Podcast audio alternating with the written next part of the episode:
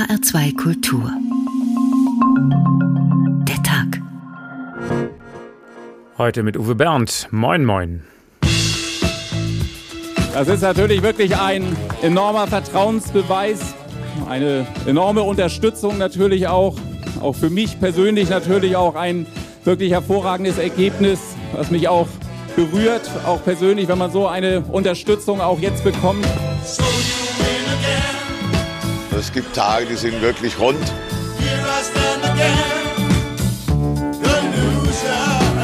Das äh, ist ein wirklich bitteres Wahlergebnis, sehr, sehr enttäuschend für uns. Und man muss doch gar nicht drum herum reden. Das war kein schöner Abend für uns gestern. Das war kein gutes Ergebnis für die SPD. Mit sehr starken Grünen eine super gute Bestätigung für uns, dass wir weiter mit Regierungsverantwortung tragen.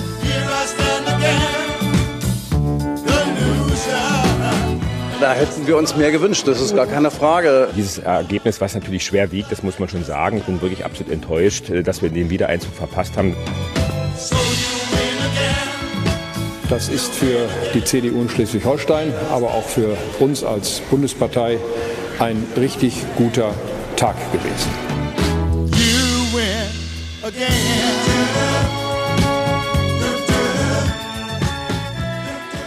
43,4 Prozent. Das ist eine Zahl, die man sich mal auf der Zunge zergehen lassen muss. 43,4 Prozent für die CDU bei der Landtagswahl in Schleswig-Holstein. Solche Wahlergebnisse kannten wir in den 80er Jahren. Doch in den Zeiten der Sechs-Parteien-Parlamente, da ist das doch undenkbar, dachten wir bis gestern. Pustekuchen. Auch der Trend zu den sechs Parteien hat sich nicht bestätigt. Im Gegenteil, das war nun die erste Landtagswahl, bei der die AfD wieder rausgeflogen geflogen ist aus einem Parlament.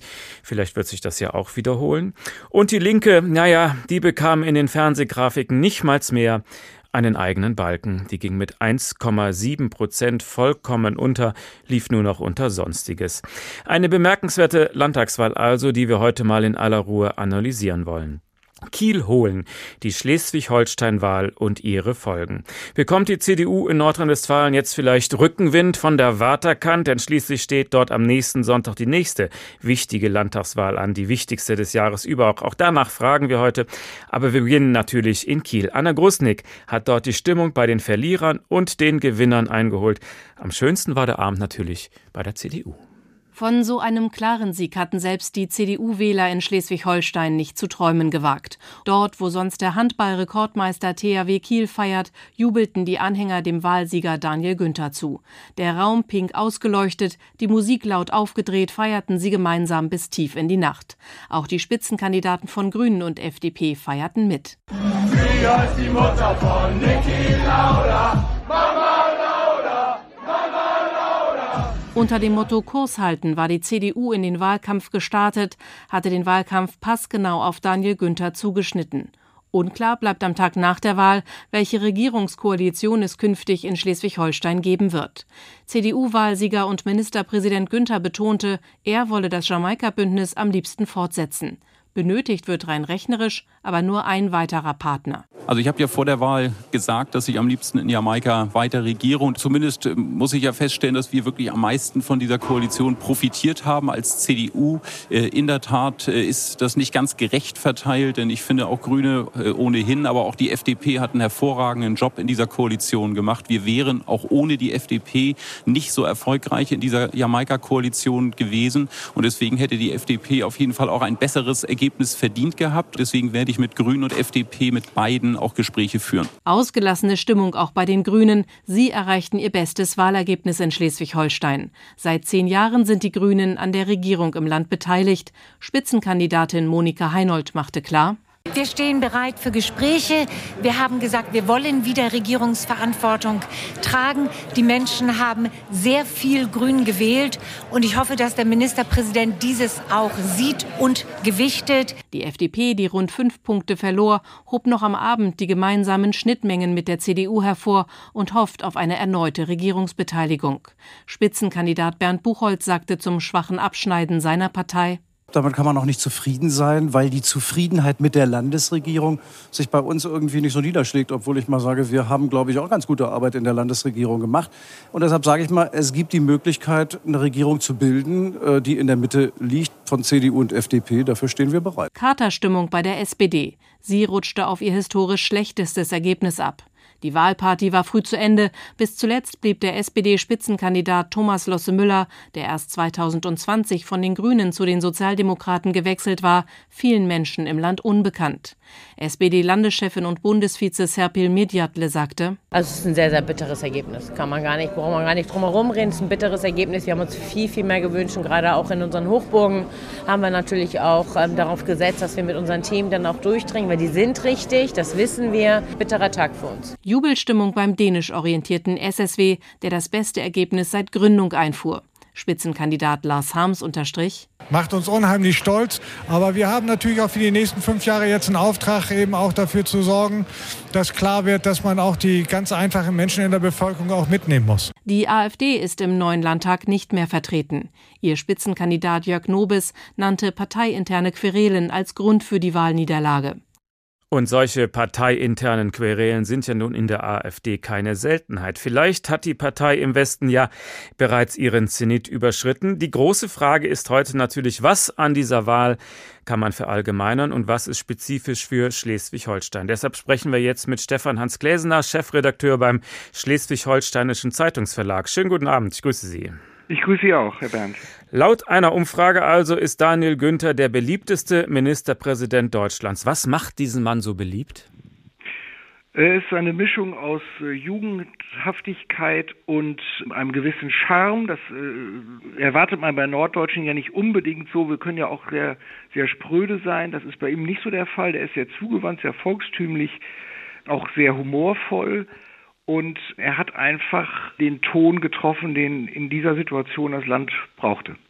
Es fehlt ihm jetzt nur noch ein Sitz zur Mandatsmehrheit. Er braucht also eigentlich auch nur noch einen Koalitionspartner, nicht mehr zwei. Er lässt sich natürlich noch nicht in die Karten gucken. Gestern sprach er über die beiden kleinen Koalitionspartner fast schon wie der Vater, der alle seine Kinder gleich lieb hat. Können Sie in sein Herz gucken? Wen mag er lieber? Ich kann nicht in sein Herz gucken und auch nicht in seinen Kopf. Das wäre ja sogar noch wichtiger als das Herz in dem Fall.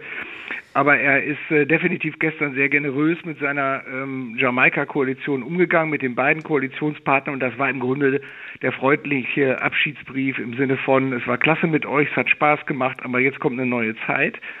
Und äh, ich schätze Daniel Günther so ein, dass er den künftigen Koalitionspartner aus strategischen Gründen an Bord holt. Das kann die FDP sein im Sinne von, ich zeige mal, wie wirklich konservative Politik geht, reinrassig sozusagen. Ich erwarte aber eigentlich eher, dass er in Richtung Grüne verhandelt und das sind auch die ersten Gesprächspartner, die er sich jetzt holen wird, weil die Grünen ihm eine breitere politische Option bieten. Das sind halt die Themen, die wir jetzt in dieser Gesellschaft lösen müssen. Und das geht mit den Grünen, wie man ja auch jetzt in Berlin sieht, momentan einfach besser. Also ich hatte so gestern den Eindruck, er hat die FDP-Minister auffallend oft gelobt. So mein Eindruck aus der Ferne war, der liebäugelt mit Schwarz-Gelb. Sie sehen das anders? Ich sehe das ein bisschen anders. Ähm, das war eher die Freundlichkeit, um zu sagen, das war prima mit euch, aber die breitere Option für die Union, das ist doch völlig klar und ich sage bewusst Union und nicht CDU. Die breitere Option ist natürlich Schwarz-Grün, weil man da viel mehr politische Themenfelder abarbeiten kann als in der reinen schwarz-gelben Lehre. Er kann es sich natürlich einfach machen, denn der billigere Koalitionspartner sind natürlich die Liberalen, das ist ja gar keine Frage. Und das würde er auch politisch äh, nutzen. Also weil er den kleinen Partner schneller disziplinieren kann als einer, der Stimmen dazu gewonnen hat. Ja, und die äh, FDP käme doch überhaupt nicht damit klar, wenn sie jetzt in die Opposition müsste. Dann müsste sie auch Personal auswechseln, nach meinem Eindruck. Und sie wäre ähm, auf jeden Fall zu einem günstigeren Preis zu bekommen als die Grünen, die natürlich Widerstände gegen eine sehr ländlich geprägte CDU hier oben im Norden haben. Da können Sie sich vorstellen, da gibt es tausend Themen, vom Jagen angefangen über äh, Naturschutz, Artenschutz, bis zu der ganzen Frage der Landwirtschaft, auch des Tourismus übrigens. Das ist auch nicht ganz unstreitig. Straßenausbau, das müsste ja die CDU alles mit den Grünen jetzt verhandeln. Wir reden hier über einen Autobahnbau. Das können alles ganz schwierige Felder werden. Aber es wäre natürlich, wenn die sich dann einigen, das breitere Feld. Und Daniel Günther hat eins in Jamaika bewiesen, er gönnt seinen Koalitionspartnern ihre Stiche, nimmt dann allerdings auch seine und das hat zur Folge, dass am Ende man sagt, na ja, jeder hat federn lassen müssen, aber insgesamt haben sie sich vertragen und streiten nicht dauernd. Schauen wir kurz auf den SSW, eigentlich ja die Partei für die dänische Minderheit. 5,7 Prozent, so viel Dänen gibt es doch gar nicht in Schleswig-Holstein. Wer hat alles SSW gewählt? Ja, sie treten ja auch für die Friesen an, aber das reicht auch nicht für 5,7 Prozentpunkte. Nein, der Punkt ist der, dass äh, der SSW eine sehr kluge ähm, Politik gemacht hat in Richtung bürgerliche Mitte und er hat sich in der Pandemie wie auch in der Frage eines LNG-Ports, das muss Sie jetzt nicht interessieren in Hessen, Sie können sich gar nicht vorstellen, was das ist, aber da doch, haben, doch. das war hier oben eine große Streitfrage und da haben die sich eben die Position der Grünen zu eigen gemacht und das war natürlich insofern clever, als sie damit Stimmen abgefischt haben aus Feldern, die normalerweise gar nicht dänisch sind und dann darf man auch nicht vergessen, es gibt eine große Sympathie für Dänemark, auch von Leuten, die gar nicht aus der dänischen Minderheit kommen. Und wir finden vieles, was in dem Nachbarland passiert, hier oben ziemlich klasse. Also rein theoretisch könnte er ja auch mit denen regieren. Auch das würde reichen. Ist das nur eine Spielerei? Nein, das ist tatsächlich eine Option. Das könnte auch noch mal so eine letzte Karte sein, wenn einer von den beiden anderen, mit denen er verhandelt, zu frech wird. Dann würde er vielleicht sogar die Karte spielen. Die wären auch kompatibel zu Daniel Günther. Da muss man aber wissen, die sind nicht kompatibel zur CDU hier oben. Da hat es äh, böse Vorkommnisse in der Vergangenheit gegeben bis zur Verfassungsklage, die den Dänen eben diesen Minderheitenstatus und damit die 5%-Klausel äh, auferlegen sollte. Und da ist halt der äh, Triumph des SSW, dass er sagt, wir sind aus eigener Kraft über diese 5%-Hürde gekommen, die ihr uns mal auferlegen wolltet. Das ist natürlich schon eine coole Pointe. Früher war Schleswig-Holstein mal so eine berüchtigte Skandalbude. Die Intrige um die Wahl von Heide Simonis, eine Stimme fehlte, der tragische Tod von Uwe Barschel und so weiter und so fort. Das war so lange unser Bild von ihrem Bundesland. Waren die Wähler vielleicht auch deshalb so zufrieden mit Jamaika, weil es endlich mal eine skandalfreie Epoche war? Also ganz sicher ist das so. Ich würde übrigens den Ball gerne zurückschießen ähm, an den Main, denn äh, die Hessen sind auch für ein paar Skandalchen gut. Ja. Also das können die auch. Ja. Aber das stimmt schon, was Sie sagen. Wir hatten hier eine sehr unruhige Politik. Jetzt darf man nicht vergessen, das ist ein sehr kleines Land. Das heißt, hier reichen auch schon wenige politische Protagonisten, um hier ein bestimmtes Klima zu vergiften oder eben zu verbessern. Und da muss man einfach sagen, die große Integrationsleistung von Daniel Günther war, diesen bunten Haufen äh, Jamaika und Liberale und die beiden Parteien sind auch sehr profiliert und diese eher landwirtschaftlich geprägte CDU, so möchte ich das mal etwas frotzelnd sagen, das war schon eine, eine tollkühne Geschichte eigentlich, dass die zusammengefunden haben. Und das hat Daniel Günther eben sehr gut moderiert im Sinne von, wir gehen hier vernünftig miteinander um. Und das mögen die Leute hier oben natürlich schon. Also der norddeutsche ähm, wenn kein Stress ist, ist es besser. Das sagt nicht nur der Norddeutsche. Das war der Chefredakteur des Schleswig-Holsteinischen Zeitungsverlages Stefan Hans Gläsener. Vielen Dank. Und wir hören heute ein paar Ausschnitte aus dem Roman Parker von Matthias Götz, denn da geht es doch tatsächlich um einen Politikberater, den es nach Kiel verschlagen hat. Parker soll einen jungen Politiker fit machen für den Umgang mit Journalisten und Fernsehkameras. Und hier seine erste Lektion, die angemessene Gestik. Die Sprache der Hände kann beschwichtigen, anklagen, beschwören, vernichten. Ihre Gesten und Gebärden. In ihnen steckt die Wahrheit, mit ihnen manifestiert sich die Lüge. Wenn eine Hundertschaft junger, lebenshungriger Menschen vor euch steht und ihr ihnen sagt, ich verspreche euch, ich gebe euch alles, was ihr wollt. Messias? Rockstar? Nein. Nicht, wenn ihr, wie Richard Nixon damals in den 70ern, den Fehler macht, in der entscheidenden und überhaupt ersten vom Fernsehen übertragenen Präsidentschaftskandidatendebatte mit John F. Kennedy zwar gut vorbereitet zu sein, aber auszusehen wie ein Höhlenzombie. Nach Ansicht der Radiohörer hatte Kennedy die Debatte klar verloren, aber diejenigen, die das Duell im Fernsehen verfolgt hatten, gaben dem entspannten, braungebrannten jungen Politiker alle Punkte. Schein schlägt Sein, auch wenn es vermutlich zum Besten war. Parker machte eine Pause. Er war müde, hatte die Nacht wenig geschlafen. Aber Aussehen ist nicht alles. Beziehung ist alles. Wenn eine Kellnerin ihre Kunden leicht berührt beim Auf- und Abdecken, nicht offensiv, nicht sexuell, sondern einfach freundschaftlich, ein kurzes Anfassen am Arm oder eine Berührung an der Schulter, dann bekommt sie in der Regel mehr Trinkgeld. Eine Studie der Universität Toronto hat es vor kurzem ergeben. Und symbolisches Trinkgeld, Aufmerksamkeit, ist das Kapital des 21. Jahrhunderts. HR2 Kultur, der Tag. Kiel holen, die Schleswig-Holstein-Wahl und die Folgen. Übrigens, dieser Begriff Kiel holen, der stammt aus der Seefahrt.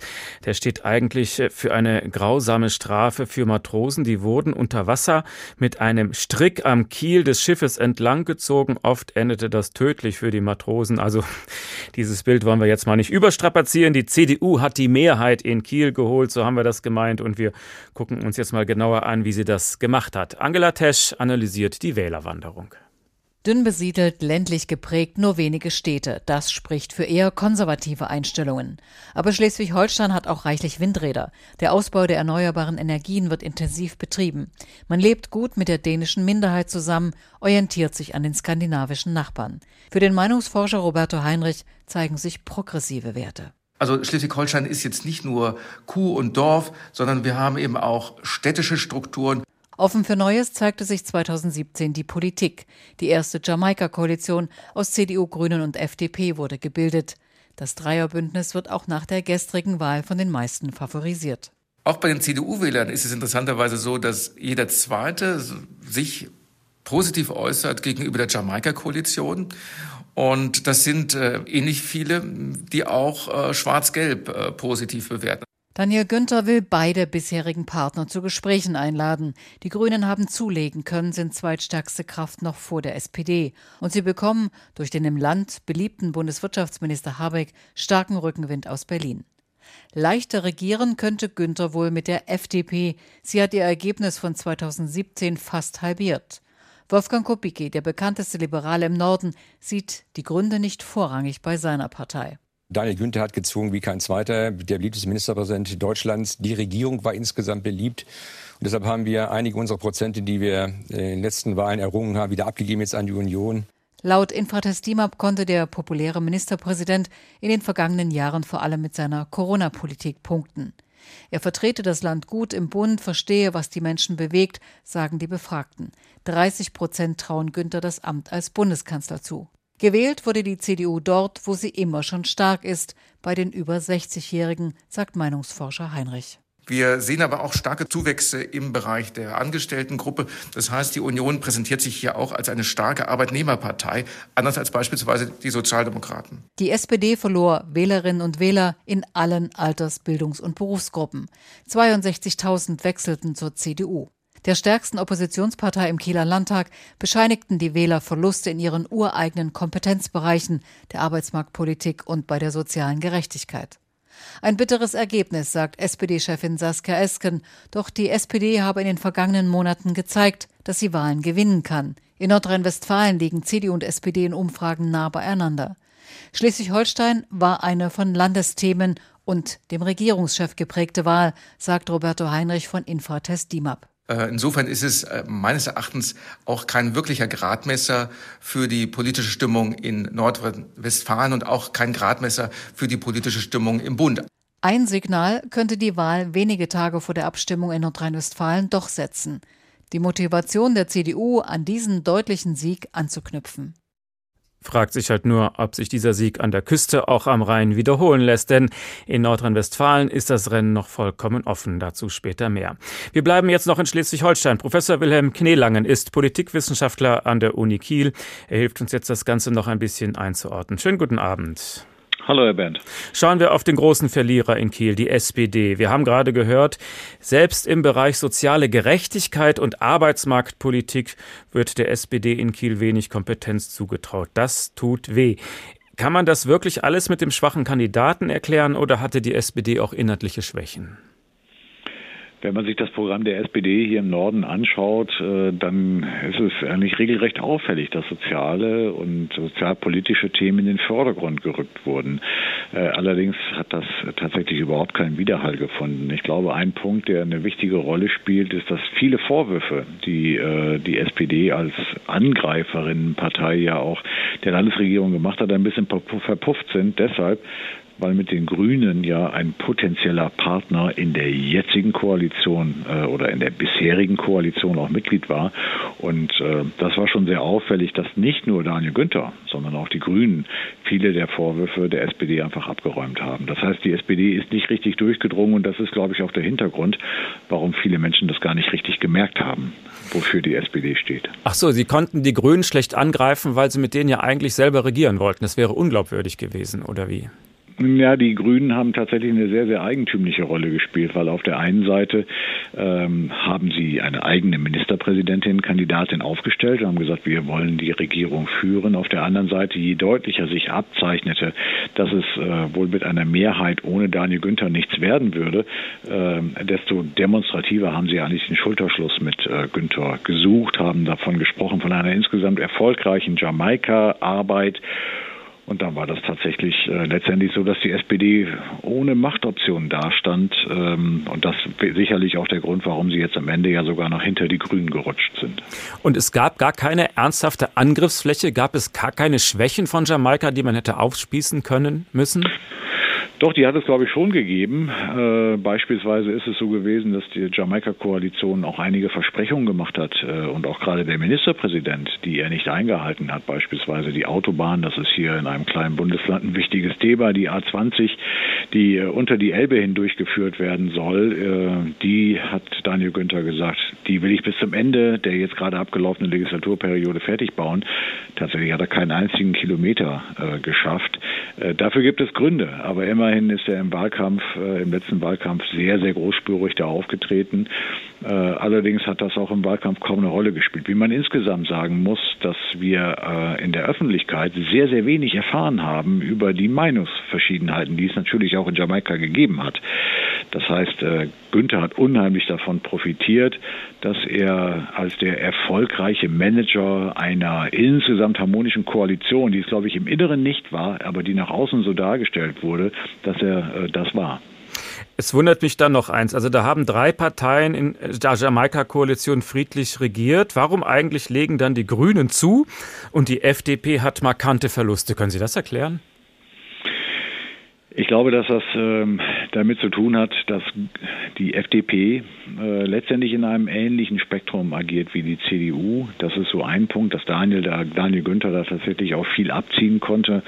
Und ein zweiter Punkt ist auch, wenn man die sehr, sehr guten Werte der FDP von vor fünf Jahren betrachtet, dann äh, darf ein Name nicht fehlen, nämlich Wolfgang Kubicki, der damals mhm. zwar gar nicht ernsthaft zur Wahl stand, aber der das absolute Zugpferd, äh, also auch dort eine Persönlichkeit, die da eine wichtige Rolle spielte. Und da hatte die FDP bei diesem Mal etwas blassere Figuren und sie war auch gar nicht so gut in der Lage zu sagen, was denn nun ihr Beitrag in dieser Jamaika-Koalition tatsächlich war. Das ist den Grünen leichter gefallen, äh, weil sie einfach die Ressorts auch so besetzt hatte, dass sie gewissermaßen die Markenkerne der Koalition hat mitbestimmen können. Waren die FDP-Minister unbeliebt oder gab es vielleicht sogar wie, sowas wie einen Habeck-Effekt, der nun auch gar nicht mehr in Kiel ist, aber trotzdem da ja immer noch beliebt zu sein scheint? Ja, ich glaube, äh, Habeck ist natürlich ein, hat herausragende Zustimmungswerte äh, und insofern gab es sicherlich für die Grünen hier keinen richtigen Gegenwind äh, aus Berlin, was ja bei den anderen Parteien mehr oder weniger jedenfalls kein Rückenwind dort zu verzeichnen war. Nein, die Minister der FDP unbeliebt waren sie nicht, insbesondere der Gesundheitsminister, der hat als ein wichtiger Kopf in der Corona-Pandemie, glaube ich, auch wichtige Punkte machen können. Aber äh, tatsächlich sind sie ein bisschen zerrieben worden, glaube ich, durch den ähm, Kurs des des Ministerpräsidenten. Und ich glaube, viele Menschen, die dann hier am Ende äh, entscheiden mussten, wen wähle ich denn, äh, die wollten Jamaika fortgesetzt haben. Davon haben auch die Grünen letztendlich profitiert, äh, weil sie am Ende, glaube ich, auch eine entscheidende Stimme dann der SPD abgenommen haben, die eigentlich als eine Partei ohne Machtoption da stand und deswegen, glaube ich, noch auf letzten Meter verloren hat. Also wenn ich Ihrer Analyse folge, heißt das also, die SPD hatte einfach in Kiel ein regionales Problem. Es ist kein Olaf Scholz-Problem der SPD, wie manch einer in der CDU das heute gerne hätte? Ach, ich glaube, diese Analysen, die so von den Parteien am Tag nach der Wahl dann vorgetragen werden, es ist klar, Herr Merz wird sagen, super Rückenwind für uns und natürlich auch für Nordrhein-Westfalen. Ich glaube, das äh, hat fast so ein Eigenleben. Was man aber sagen kann, und ich glaube, das äh, steht tatsächlich, äh, Olaf Scholz und überhaupt die Ampelkoalition in äh, Berlin strahlt überhaupt nicht. Und das ist sicherlich eine Erwartung, die man hier im Vorfeld bei der SPD, vielleicht auch bei den anderen Ampelparteien hatte, dass man profitieren kann von einer, sagen wir mal, ganz gut laufenden Ampelkoalition. Das hat sich nun alles verändert. Die Parteien sind gestolpert eigentlich in die Regierungsämter und dann kam eben der Krieg, der auch noch manches äh, auf eine ganz neue Grundlage gestellt hat. Welche Rolle spielte denn das Thema Krieg und Russland und Ölboykott und ähnliches vor ja. der Wahl? Also ähm, es war nicht so, als ob hier äh, das Thema an sich äh, eine Rolle gespielt hätte. Die Menschen, die hier Politik machen, haben sich allenfalls am Rande überhaupt zu dieser Frage geäußert. Ich glaube, wo es eine Rolle gespielt hat, war, dass der Krieg ähm, wahrgenommen wird und auch mit den Konsequenzen, die er auch hier in Deutschland haben wird, mit steigenden Preisen, mit wahrscheinlich wirtschaftlichem äh, Einbruch dass die Menschen sich gefragt haben, äh, wer kann mich äh, in oder wer kann uns in eine, sagen wir mal, in eine Zukunft führen, die absehbar nicht so ganz rosig ist. Und ich glaube, dass das dann tatsächlich auch ein Punkt war, der eindeutig sich für Günther positiv ausgewirkt hat, weil er eben beliebt, bekannt und so weiter war. Und deswegen Themen, äh, über die man auch hätte streiten können, keine so wichtige Rolle gespielt haben. Aber der zaunernde Kanzler, der nicht so wirklich klar sagt, wie es lang geht, also zumindest wurde das ja immer so transportiert, ja. vielleicht spielte da ja dann doch schon auch eine gewisse Rolle, dass man sagt, hm, naja, so Führungspersönlichkeiten hat die SPD nicht? Ja, ich glaube, zunächst mal äh, richtete sich der Blick tatsächlich hier auf, auf Kiel und auf das Landeshaus. Aber Sie haben natürlich recht. Äh, Olaf Scholz, der war zwar auch hier im Wahlkampf, auch ganz zum Schluss nochmal bei einer großen Veranstaltung, aber äh, die äh, Unzufriedenheit oder sagen wir mal auch manchmal das Unverständnis, was es gegenüber dem Kanzler gibt, äh, in der Bundespolitik generell und äh, hat natürlich auch hier in Schleswig-Holstein jetzt nicht unbedingt als ein Werbefaktor für die SPD gewirkt. Das kann man sicherlich auch sagen. Also ein Schulterschluss zwischen Losse Müller und, und dem Kanzler, da hat es ja auch nette Fotos und so weiter gegeben, aber das war keine Werbung. Das äh, ist sicherlich so. Das war der Politikwissenschaftler Professor Wilhelm Kneelangen von der Universität Kiel. Herzlichen Dank. Und wir hören noch einmal rein in den Roman Parker. Ein Politikberater soll in Kiel einen Abgeordneten fit machen für den Wahlkampf. Hier seine zweite Lektion. Parker stellte ihn eine neue Aufgabe und nahm die Teilnehmer mit der Kamera auf. Sie diskutierten einzelne Gesten, etwa gereckte Fäuste, auf ihre Wirkung, versammelten sich danach in Kleingruppen vor den Laptops, die Parker aufgebaut hatte, besprachen, wann etwas zu wem passte, wann nicht. Ganz schön schwierig, sagte Wilfried. Gibt es nicht einfach ein paar Sachen, die man einstreuen könnte, um souverän zu wirken? Einen Standardgestenkasten für Redner? Ich erinnere mich an unseren Rhetoriklehrer im Studium. Der hatte immer das Wilfried hielt die Hände vor die Brust, schloss sie zu einem Dach zusammen. Diese Raute macht die Merkel auch immer. Die meisten Seminarteilnehmer lachten. Die Merkel-Raute bei der Kanzlerin allerdings meistens vorm Bauch. Die war schon so allgegenwärtig, dass sie fast nicht mehr verwendbar war. HR2 Kultur, der Tag Kiel holen, die Schleswig-Holstein-Wahl und ihre Folgen.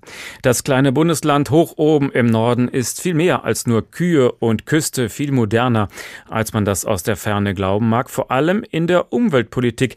Deshalb wollen wir diesen Aspekt jetzt vertiefen. Der Wind ist das große Kapital an der Küste. Logisch fragt sich halt nur, wohin mit dem ganzen Strom? Manche träumen schon davon, dass der grüne Wasserstoff bald die Lösung sein könnte. Erste Versuche gibt es schon. Hauke Bülow hat sich ein Projekt mal angesehen und ihm fiel auf, das Interesse an grünem Wasserstoff ist enorm. So voll ist es vermutlich nicht mal an Weihnachten im Wohnzimmer von Volker Friedrichsen in Göhl bei Oldenburg.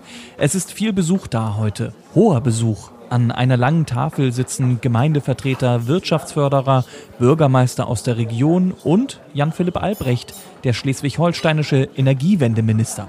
Vor den Gästen stehen liebevoll drapierte Brötchen, belegt mit allem, was der Bauernhof von Volker Friedrichsen und seiner Familie hergibt. Also herzlich willkommen Sie haben einstimmig uns unterstützt in unserem Antrag und äh, dafür bedanke ich mich. Volker Friedrichsen sitzt am Kopfende der Tafel. Drumherum stehen zahlreiche Journalisten und alle hängen gebannt an seinen Lippen. Denn was der Landwirt und Unternehmer heute verkündet, ist in den letzten zwei Jahren bewusst unter dem Deckel gehalten worden, sagt er. In den letzten zwei Jahren haben wir, ich glaube, an diesem Tisch nicht alle 14 Tage, aber fast alle 14 Tage eine Runde gehabt. Expertenrunden zum Thema Wasserstoff. Denn Volker Friedrichsen betreibt seit vielen Jahren einen Windpark. Aus seinem Reddachhaus kann er seine neuen Windräder drehen sehen. Und jetzt will er aus der Windenergie Wasserstoff machen. Sichtlich stolz nimmt er die Gäste mit vor die Tür und erklärt, wie das gehen soll. Wir wollen den Strom vom Windpark Kremsdorf über eine Direktleitung mit einem Elektrolyseur zu Wasserstoff umwandeln, damit wir rein grünen Wasserstoff für den Transport von LKWs und Ähnlichem herstellen können. Elektrolyseur, das ist eine Anlage, die Wasser in Wasserstoff und Sauerstoff umwandeln kann. Acht Überseekontainer groß ist die Anlage, die Volker Friedrichsen bauen und mit seinem Windstrom versorgen will. Deutschlandweit ist sein Projekt bislang einmalig. Man muss manchmal ein bisschen Pioniergeist haben, um äh, neue innovative Projekte zu bearbeiten. Und das kommt auch bei der Politik an. Seit Monaten spricht der umtriebige Landwirt mit Ämtern und Behörden und hofft auf Förderung, die er jetzt bekommen hat. Mehr als 4,3 Millionen Euro kriegt er vom Land. Geld, das der Minister gern locker macht. Dieses Projekt ist ein echtes Pionierprojekt. Das heißt also bundesweit wirklich auch ein Vorreiter äh, bei der Erzeugung von grünem Wasserstoff und der Versorgung von LKWs, also Schwerlastverkehr mit emissionsfreiem Treibstoff. Und deswegen fördern wir es mit einer hohen Summe, weil es ansonsten gar nicht realisierbar wäre. Denn die Nachfrage nach diesem Treibstoff, die besteht eben in dem Maße noch gar nicht. Es ist das Henne-Ei-Prinzip. Wer war zuerst da? Volker Friedrichsen will auf jeden Fall ganz vorne mit dabei sein beim möglichen Treibstoff der Zukunft. In zwei Jahren schon soll der Traum Realität werden mit einer eigenen Wasserstofftankstelle nahe der A1. Die Planungen dafür laufen jetzt. Dies ist ein großes Projekt für uns. Das ist nicht alltäglich. Da stehen noch viele Aufgaben vor uns. Und spätestens, wenn dann alles fertig ist, dann will der Minister wiederkommen, ohne Papiere, einfach nur zum Erdbeerenessen, natürlich vom Hof der Familie Friedrichsen. Das Henne-Ei-Prinzip und das Tanken ziemlich hoch gepokert, denn was nutzt eine Tankstelle für grünen Wasserstoff, wenn es kaum Autos oder Lkw gibt, die das überhaupt tanken können? Professor Claudia Kempfert ist die Leiterin der Abteilung Energie, Verkehr und Umwelt am Deutschen Institut für Wirtschaftsforschung. Schönen guten Abend. Guten Abend, Herr Bern. Grüner Wasserstoff aus Windenergie klingt erstmal gut, aber wie praxistauglich ist das überhaupt schon? Ja, also durchaus praxistauglich, weil in der Zukunft brauchen wir dringend grünen Wasserstoff, jetzt für die LKWs, die hier genannt wurden, aber vor allen Dingen auch für die Industrie, denn die braucht das äh, dringend und deswegen ist es äh, durchaus praxistauglich, aber wir sind natürlich noch ganz am Anfang, denn die Produktionskosten sind sehr hoch. Das heißt, man muss jetzt erstmal fördern, aber es gibt da einen gigantischen Markt und es ist auf jeden Fall sinnvoll, gerade auch in Schleswig-Holstein, statt die Windanlagen abzuregeln, also sie auszumachen, dann lieber so etwas zu produzieren, hat man auch gleichzeitig einen Langfristspeicher. Insofern ist das eine Win-Win-Situation. Aber wir setzen ja eigentlich gerade voll auf Elektroautos und selbst dafür gibt es nicht genug Ladesäulen. Wie lange würde das erst bei Wasserstoff dauern? Na, das eine schließt jetzt das andere nicht aus. Also zum einen, klar, die Ladesäulen werden jetzt ausgebaut, aber Elektromobilität, da geht die Reise tatsächlich hin, gerade im Individualverkehr. Äh, aber man braucht eben für andere Transportmittel, beispielsweise der Lkw wurde hier schon genannt, Schiffsverkehr, Flugverkehr, aber vor allen Dingen auch für die Industrie große Mengen an grünen Wasserstoff. Insofern ist das eine Kombinationsmöglichkeit, die wir auch nutzen sollten und es ist auch gleichzeitig ein Speichermedium. Das darf man auch nicht vergessen, weil wir werden ja auch Zeiten haben, wo wir sehr viel Ökostrom haben und nicht wissen, wohin damit und dann besser Wasserstoff produzieren. Sie betonen, wir haben ein großes Potenzial. Wofür braucht man denn diesen grünen Wasserstoff? Was kann man damit alles machen? Ja, er ist vor allen Dingen sehr, sehr wichtig für die, für die Industrie. Und äh, da sollte man auch die, den Schwerpunkt setzen, weil da gibt es am wenigsten andere Möglichkeiten. Also überall, wo wir den Strom direkt nutzen können, im Elektroauto oder auch im Gebäude, in der Wärmepumpe, sollten wir ihn dort nutzen. Wasserstoff muss aufwendig hergestellt werden. Da braucht man dreimal so viel Ökostrom, als wenn man den Ökostrom direkt nutzt. Also insofern äh, gibt es genügend Anwendungsmöglichkeiten eben für diesen grünen Wasserstoff. Aber er ist kostbar und äh, damit auch selten äh, und man sollte ihn nur für bestimmte Anlässe nehmen. Ich sage immer, das ist der Champagner unter den Energieträgern. Kostbar und äh, aber etwas für besondere Anlässe, aber die Industrie braucht ihn, insofern sollten wir dort auch heute hinein investieren. Schleswig-Holstein ist nun in einer ganz besonderen Situation. Die haben Wind ohne Ende, aber wenig wirkliche Großverbraucher. Die Masse an Energie quer durch das Land zu transportieren ist enorm aufwendig. Was ist Ihr Rat? Wie geht man um, wenn man zu viel Energie hat? Ja, genau. Dann kann man eben Wasserstoff tatsächlich produzieren, wenn man zu viel äh, Strom hat. Aber es geht auch darum, dass man den Ökostrom direkt vor Ort nutzt. Aber auch andere Bundesländer müssen beim Ökostrom aufholen. Auch Hessen, äh, Baden-Württemberg, Bayern äh, muss mehr passieren. Da müssen aber auch die Rahmenbedingungen so gesetzt werden, dass nicht immer nur der Norden den Zuschlag bekommt, also immer nur billig, sondern vor allen Dingen auch Versorgungssicherheit damit einbeziehen in die Entscheidung, äh, dann äh, kann man auch entsprechend eine eine dezentrale Energiewende voranbringen. Aber in der Tat, Schleswig-Holstein hat hier Vorteile, äh, kann dies auch entsprechend äh, nutzen und sollte dies auch entsprechend nutzen, weil gerade die Windenergie natürlich ähm, im Norden wichtig ist, aber hat auch selbst genügend Möglichkeiten, vor Ort die Energiewende umzusetzen. Und das muss man schon auch sagen, die Landesregierung in Kiel hat es offenbar geschafft, uns die Energiewende als Erfolgsgeschichte zu verkaufen. Was können andere Bundesländer davon lernen? Ja, Schleswig-Holstein ist wirklich, hat es wirklich klug gemacht, weil die schon sehr lange eben auch auf äh, eine konsequente Energiewende setzen. Dänemark ist ja auch schon uns äh, um mindestens 20 Jahre voraus. Äh, da hat man sich offensichtlich gut was abgeguckt und das ist in der Tat notwendig, dass andere Bundesländer das nachmachen, also mehr Windenergie ausbauen überall, dezentral und auch mehr Beteiligungsmöglichkeiten schaffen auch äh, die entsprechenden Kapazitäten, die man vor Ort hat, nutzen, das kombinieren auch mit der Elektromobilität, mit der Herstellung beispielsweise auch von Wasserstoff und äh, dann auch die sogenannte gesamte Energiewende voranbringen. Also Schleswig-Holstein ist da schon weiter, aber die anderen können und sollten und müssen auch aufholen. Gut, aber Hessen hat nun mal leider keine Küste. Hier gibt es Widerstand zum Beispiel gegen die Südlink-Stromtrasse. Hier sind viele Leute im Prinzip für Windräder, es sei denn, sie stehen hinter dem eigenen Haus. Also wie kann eine moderne Energiepolitik aussehen in einem Land, das eben nicht so dünn besiedelt ist wie Schleswig-Holstein? Die haben es ja auch leichter. Naja, aber auch in Hessen weht Wind, auch viel Wind, neueste Anlagen können dort problemlos gebaut werden. Es wird eben in der Vergangenheit wurde eher dann immer nur auf die billigsten Kapazitäten gesetzt, aber wir brauchen in der Tat Versorgungssicherheit und das gehört, da gehört Hessen auch genauso dazu. Windenergie dort auszubauen ist das eine und wir wissen aus der Forschung, dass die Akzeptanz steigt, wenn man finanzielle Beteiligungsmöglichkeiten schafft und indem wir auch tatsächlich mit den Menschen das gemeinsam umsetzen. Die Bürgerenergie erhöht die Akzeptanz, dass man eben Menschen auch direkt beteiligt und davon profitiert. Und wir sind alle dann Teil äh, der Lösung und müssen auch entsprechend verstehen, äh, dass wir eben wegkommen müssen, auch von äh, der fossilen Energie aus Russland. Und die beste Antwort darauf ist die konsequente Energiewende mit mehr erneuerbaren Energien, aber auch mehr Energiesparen. Das war Professor Claudia Kempfert vom Deutschen Institut für Wirtschaftsforschung in Kiel. Herzlichen Dank. Und wir hören noch einmal, wie der Politikberater Parker seinen Abgeordneten in Kiel versucht, die richtigen politischen Gesten beizubringen. Ja, die gibt es durchaus. Diese Geste, als zerschneide man die Luft, die geballte Faust, ihr kennt das eigentlich alles. Aber Obacht, oder möchtet ihr den Rest eures Lebens mit Listen im Kopf durch die Gegend laufen und nach jeder noch so kleinsten Bedeutung der Mimik, Gestik und Körperhaltung forschen? Wilfried zuckte mit den Schultern, er formte mit den Händen immer noch die Raute.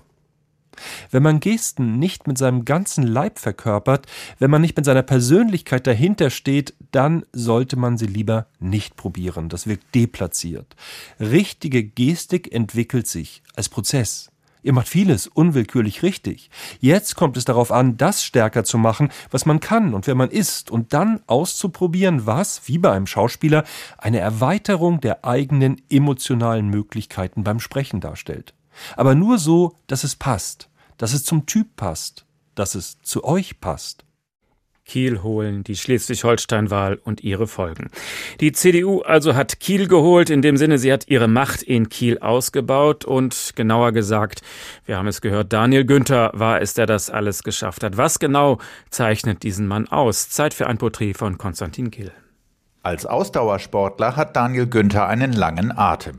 Früh geht er in die Politik, startet 1994 als Kreisvorsitzender der Jungen Union Rendsburg-Eckernförde. In den 2000er Jahren leitet er die Geschäftsstelle der Kreis-CDU, später der Landes-CDU. Er wird Abgeordneter im Kreistag und im Landtag. Dort greift er die SPD-geführte Regierung von Ministerpräsident Thorsten Albig scharf an. Ja, ich habe, glaube ich, gezeigt, dass mir das Thema Attacke schon liegt im Landtag. Sagt er im Oktober 2014 als frisch gewählter Fraktionschef. Jetzt kann sich Thorsten Albig warm anziehen. Günther steht gesellschaftspolitisch für einen liberalen Kurs und will die CDU weiblicher machen. In anderen Politikfeldern ist er konservativ. Nicht immer gibt es für Günthers Vorstöße Beifall. Nun mögen wir darüber geteilter Auffassung sein, ob das Angebot von Schweinefleisch in Kantinen wichtig genug ist, um es hier im schleswig-holsteinischen Landtag zu diskutieren. Aber wir haben mit dieser Diskussion erreicht, dass wir uns über die Fragen der praktischen Integration jetzt intensiver unterhalten. Und dafür ertragen wir gerne ein bisschen Häme und Spott, meine sehr geehrten Damen und Herren. Als die CDU in Umfragen schwächelt und Spitzenkandidat Ingbert Liebing sich Ende 2016 zurückzieht, übernimmt Daniel Günther. Sechs Monate bis zur Wahl sind alles andere als eine Langstrecke. Aber wenn es drauf ankommt, dann bin ich auch ein guter Sprinter. Indem Sie mir Vertrauen schenken, habe ich die Signaturstärke, mich voll einzusetzen und Partei und Land so zu gestalten, dass uns eben nicht die Puste ausgeht. Ich will, dass wir am Ende mit einem Lächeln über die Ziellinie kommen und sagen, läuft bei uns. Die CDU gewinnt die Landtagswahl und Günther wird am 28. Juni 2017 zum Ministerpräsidenten gewählt. Ich schwöre, ich werde meine Kraft dem Wohle des deutschen Volkes widmen, seine Freiheit verteidigen, seinen Nutzen mehren, Schaden von ihm wenden, die Gesetze der Bundesrepublik Deutschland und des Landes Schleswig-Holstein wahren, meine Pflichten gewissenhaft erfüllen und Gerechtigkeit gegenüber allen Menschen üben, so wahr mir Gott helfe. Als Chef der Jamaika-Regierung mit Grünen und FDP lässt er die ungleichen Partner gewähren, hält sich selbst eher im Hintergrund. Dann kommt Corona und Günther muss schwierige Entscheidungen treffen. Gleich zu Beginn der Krise trennt er sich von seinem Innenminister. Aber vor allem Corona erfordert harte Entscheidungen und ungewöhnliche Appelle. Ich will ausdrücklich an alle Touristen appellieren, die aus anderen Bundesländern, aus anderen Regionen zu uns kommen. Ihr und Sie alle sind uns immer herzlich willkommen. Aber in dieser besonderen Situation müssen wir anders handeln. Ich kann Sie nur herzlich bitten, Ihren Urlaub, den Sie vielleicht in den nächsten Wochen geplant haben, nicht anzutreten. Günther wird zum Krisenkommunikator, muss Maßnahmen verkünden und erklären. Ich halte es für richtig, jetzt einen harten Lockdown in diesen Zeiten auch zu machen. Die meisten Menschen in Schleswig-Holstein scheinen es Günther nicht übel zu nehmen. Bundesweit ist er der beliebteste Ministerpräsident. Der 48-Jährige ist verheiratet und hat zwei Töchter. Die Abteilung Attacke hat er als Ministerpräsident inzwischen anderen überlassen. Erst im Wahlkampf blitzt hier und da wieder der alte Daniel Günther auf. Und wer weiß, wer weiß, was noch alles in ihm steckt nach diesem Erfolg. Schauen wir also mal nach vorne. Unser Fachmann für gewagte Thesen, Stefan Andreas Kastorf, der Herausgeber des Tagesspiegel. Guten Abend. Guten Abend, hallo. Lassen Sie mich mit einer These starten. Wer weiß, wer weiß. Vielleicht hat Daniel Günther nach diesem Erfolg ja sogar das Ticket als künftiger Kanzlerkandidat der CDU in der Tasche? Ganz so weit ist noch nicht, aber er hat mindestens gute Chancen. Und ein solcher Sieg, also eine Wiederwahl ist ja schon mal das eine, nicht nur eine Wahl bestanden zu haben, sondern eine Wiederwahl und dann auch noch 11 Prozent, mehr als 11 Prozent dazu gewonnen zu haben, das rechtfertigt Ansprüche, das rechtfertigt auch den Wunsch, die Inhalte der CDU im Bund mitzubestimmen. Und damit erwächst dem großen CDU-Bundeschef und Fraktionschef im Bundestag, Friedrich Merz, ich will nicht sagen ein Konkurrent, aber ein Kandidat. Man kann es auch positiv sehen.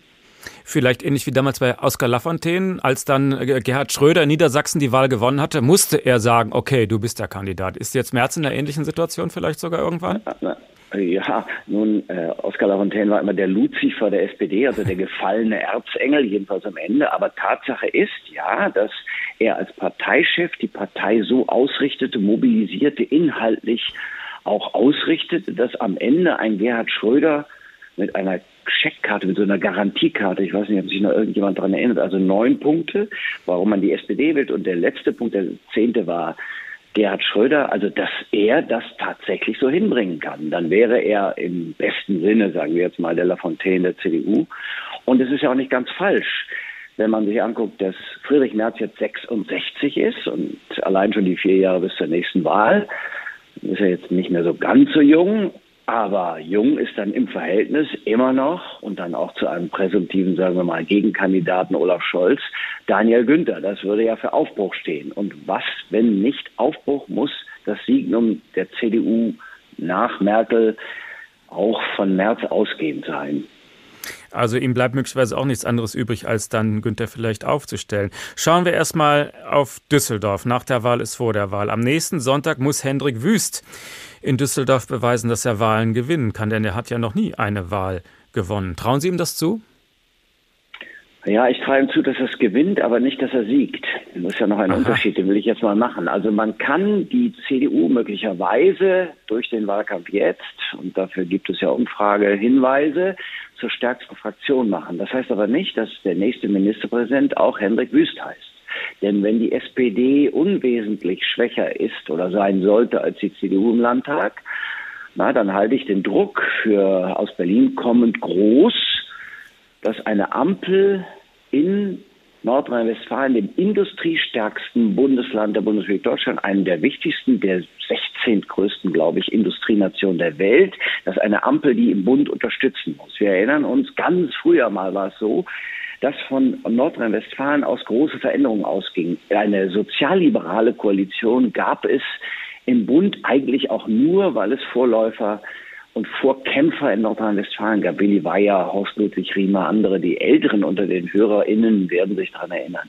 So, und dafür ist es jetzt umgekehrt notwendig, dass eine Ampel, die es ja so im Bund noch nie gegeben hat, Unterstützung erfährt im Bundesrat.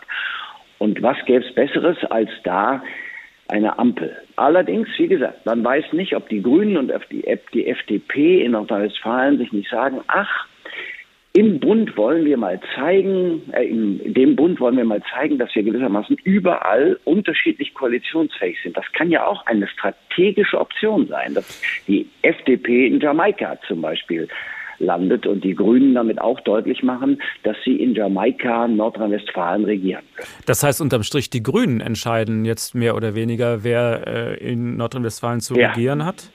Kann ja, man das so sagen? Sind, ja, die Grünen sind sowieso eine ungewöhnlich starke Partei geworden.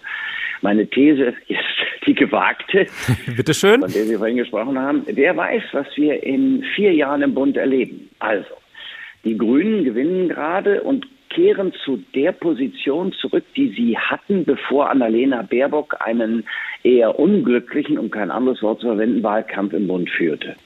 Und da waren sie doch schon auf dem Weg zur stärksten Parteifraktion im Deutschen Bundestag. Weit über 20 Prozent. Sie gingen sogar gen 30. Und alle sagten also, wenn sie bei 24, 25 abkommen, dann werden sie stärker als die CDU möglicherweise, aber ganz gewiss als die SPD. So, jetzt schauen wir uns mal die Umfragen an. Jetzt schauen wir uns mal an, wer die beliebtesten MinisterInnen in Deutschland sind. Das sind Grüne, und jetzt stelle ich mir mal vor, dass am Ende aller Enden zwei Parteien gewinnen, von denen wir jetzt sagen, dass sie die kleineren sind, sind sie aber gar nicht mehr so notwendigerweise, nämlich die Grünen und die FDP. Gut, die FDP muss noch ein bisschen kämpfen, sie muss auch noch nachweisen, dass alles das, was sie sagt, auch wirklich eintritt.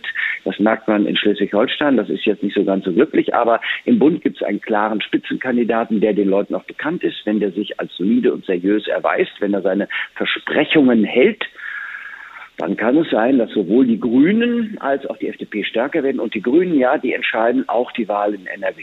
Mhm. Also in Kiel, da wurde ja die FDP schwächer und die Grünen wurden stärker. Erwarten Sie eine ähnliche Entwicklung in Nordrhein-Westfalen oder beide stärker, haben Sie gerade gesagt? Also was es in Nordrhein-Westfalen betrifft, äh, ich glaube, das wird sich so ungefähr so einpegeln auf dem, was die FDP hatte. Und ich glaube, die Grünen werden stärker, denn die SPD ist ja nicht mehr so stark und die CDU ist auch nicht mehr so stark wie unter Jahr, halten wir uns fest, Armin Laschet. Den gab es auch mal. Der war ein durchaus nicht unerfolgreicher Wahlkämpfer und Ministerpräsident, bevor er dann einen unglücklichen Bundestagswahlkampf absolvierte, was auch mit der Partei zu tun hatte. Aber das tun wir jetzt mal zur Seite. Ja, ich glaube, die Grünen werden stärker und damit wird sich das Kräfteparallelogramm verschieben. Und das ist schon interessant. Also nochmal, wir schauen auf die Grünen und sagen, puh, was wollen die? Und je nachdem, was sie wollen, wird sich entscheiden, wer Ministerpräsident wird. Wollen sie einen der Öffentlichkeit ja auch eher unbekannten Thomas Kutschaty, Ich weiß gar nicht, ob der in Hessen so bekannt ist. Mhm. Äh, ich weiß aber auch nicht, ob Henrik Wüst jetzt so bekannt ist, allerdings eher bekannt dadurch, dass er Auftritte hatte in der Corona-Krise und jetzt auch schon Ministerpräsident ist. Nochmal, er kann gewinnen, Henrik Wüst. Aber ob er siegen wird, das liegt nicht allein an ihm.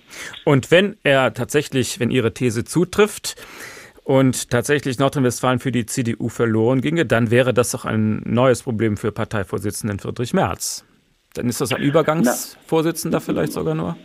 Ja, und, und unabhängig davon ist praktisch jeder Vorsitzende, der da jetzt kommt, auch immer erstmal Übergang. Also Friedrich Merz hat jetzt die Macht an sich gezogen und hat sie auch klug auf sich vereint. Das, also politisch klug, das muss man ja dann irgendwann so tun, wenn man die Partei gewissermaßen auf sich einschwören will. Das hat er geschafft.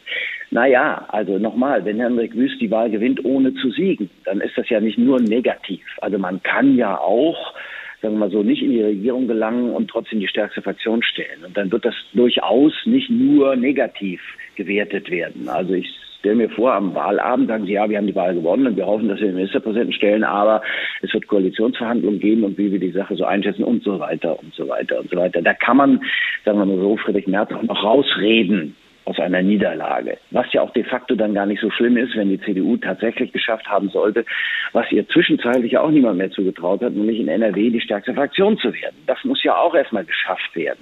Der Rest liegt halt eben nicht in seiner Hand. Wir haben gerade witzigerweise in NRW keine ganz großen Volksparteien mehr. Das muss man ja mal sehen. Wollen wir zum Schluss noch mal eine kurze These von Ihnen hören zu, dem Zukunft der, zu der Zukunft der AfD. In Kiel ist sie rausgeflogen aus dem Landtag. Könnte das auch in weiteren Landtagen drohen, in Nordrhein-Westfalen oder halt auch in Niedersachsen, also zumindest im Westen?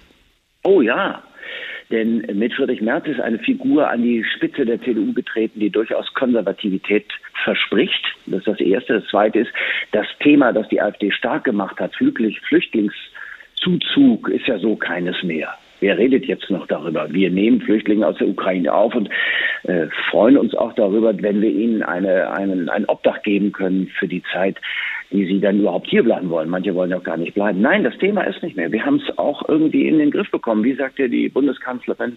Man erinnert sich doch noch, hieß sie? Angela Merkel. Ja, wir schaffen das. Wir schaffen das und wir haben es geschafft.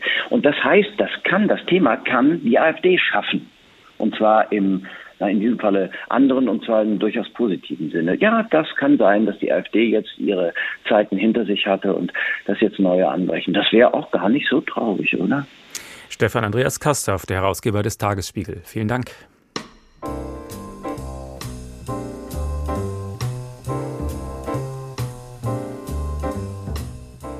Die CDU also hat Kiel geholt. Ob sie auch Düsseldorf holen kann, das wissen wir genau in einer Woche. Es bleibt spannend. Mein Name ist Uwe Bernd. Schönen Abend noch.